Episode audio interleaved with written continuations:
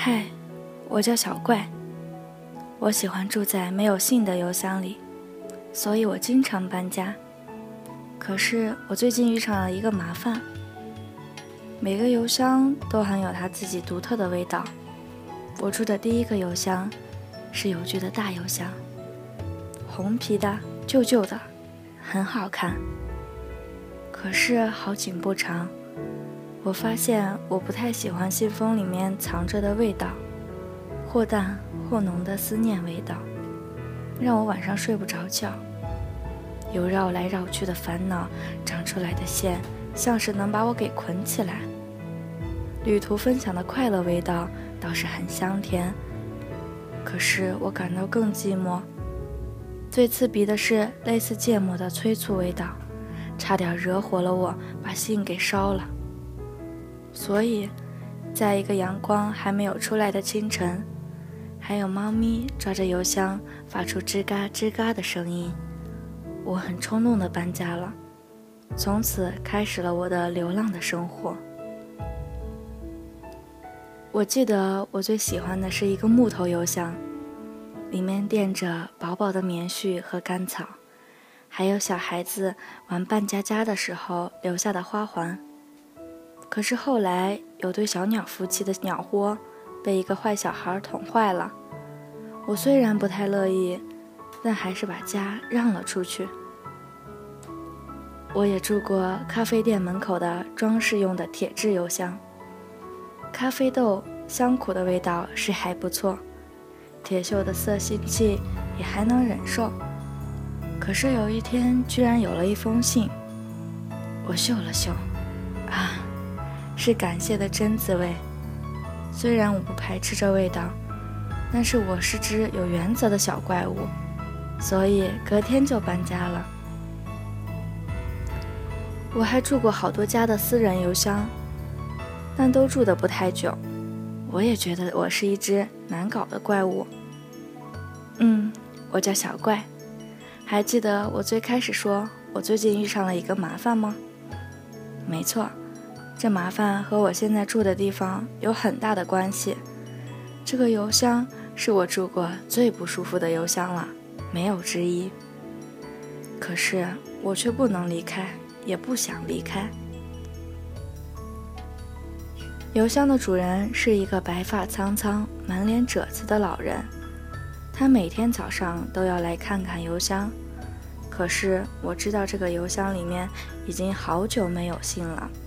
因为我在这已经住了一年，我在想，他要是喜欢看邮箱里有东西，可以订报纸啊，这样我也可以找借口早日搬家。我也不知道是哪一天的早上，老人和以往一样打开邮箱看，很平常的问了一句：“你叫什么名字？”声音沙哑低沉，大概是好久没和别人讲话了。我睡眼朦胧，毫无防备的回答：“我叫小怪。小怪，我可能等不到那封信了，你可以代替我等吗？”“嗨，我叫小怪，我在等一封信，我没有在搬家。”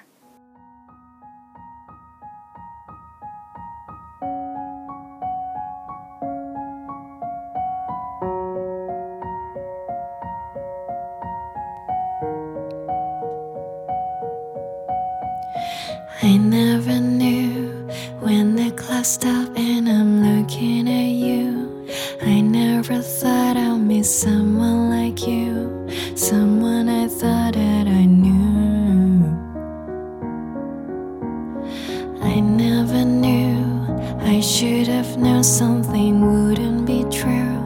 Baby, you know that I'm so into you. More than I know I should do. So why, why, why, why should we wait?